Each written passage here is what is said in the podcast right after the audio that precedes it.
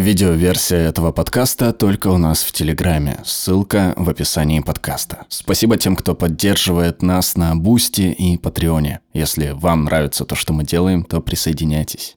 В истории нашей жизни дружба занимает особое место. В чем же особенность дружеских связей и почему у них такой уникальный статус? Прежде чем погрузиться в науку, давайте рассмотрим дружбу на примере. Если бы мне каким-то образом удалось создать для себя лучшую подругу, соединить все идеальные качества, которые я ценю в людях, то она и близко не сравнилась бы с Майей. Вместе с ней любое дело в радость. И опыты в лаборатории проводить и репетировать в группе. Я имею в виду, что мне никогда не бывает так весело, как рядом с Майей. И она всегда готова прийти мне на помощь. Вот в прошлом году меня бросил Фё, я даже не хочу произносить это имя. Тогда казалось, что жизнь летит под откос. Я все рассказала Майе, и она тут же примчалась ко мне. Я себе места не находила, а она просто сидела рядом и слушала. Мы с ней всегда на одной волне, будто умеем читать мысли друг друга. И мы можем болтать часами обо всем. Мама не даст соврать, она оплатит за телефон. Может показаться, что особо ценны друзья, с которыми вы дружите с подросткового возраста. Так оно и есть. Дружба с раннего детства, с подросткового и зрелого возрастов проявляется немного по-разному. И отчасти это связано с отличиями в работе мозга на всех этих жизненных этапах. Подростковый возраст – особый период, когда на первый план выходят взаимоотношения со сверстниками. А благодаря процессам развития мозга в нем происходят изменения, и вы начинаете ценить, понимать и общаться с друзьями.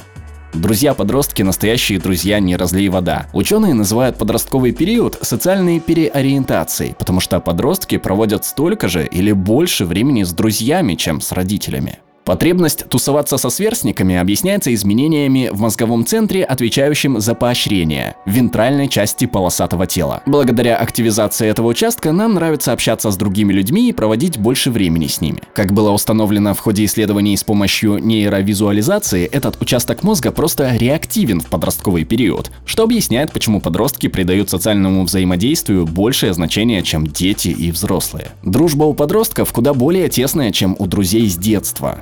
Столь глубокая эмоциональная связь возможна благодаря изменениям, которые ученые называют моделью психики человека. Модель психики человека – это способность понимать эмоции других людей, их мысли, мотивацию и точку зрения, а также осознание того, что другие люди могут отличаться от вас. Может показаться, что все эти способности работают подсознательно, но данная способность во многом зависит от слаженной работы разных отделов головного мозга, относящихся к так называемому социальному мозгу. Модель психики начинает развиваться у младенцев где-то с полутора лет. Считается, что до этого возраста они полагают, будто окружающим понятно и известно в точности то же, что и им самим. Раньше ученые думали, что модель полностью формируется к пяти годам, но сейчас известно, что модель психики человека продолжает формироваться и совершенствоваться вплоть до подросткового и взрослого возраста. Соответственно, отделы социального мозга в подростковом возрасте имеют больше нейронных связей, чем в детском, в результате чего подростки лучше понимают интересы друзей, что способствует способствует более тесному сближению и успешной дружбе. При более тесной дружбе порой кажется, будто с лучшими друзьями существует необъяснимое единение тела и души двух человек, пребывающих на одной волне. Этому существует научное объяснение. Ваша способность дружить с другими зависит от согласованности действий, эмоций, физиологии и мыслей. Психологи называют это межличностной синхронностью. Еще с младенчества вы демонстрируете способности подстраиваться под окружающих, когда повторяете движения или печете в ответ на голоса родителей. Когда вы растете и начинаете проводить больше времени за пределами дома, улучшаются и ваши способности синхронизироваться со сверстниками.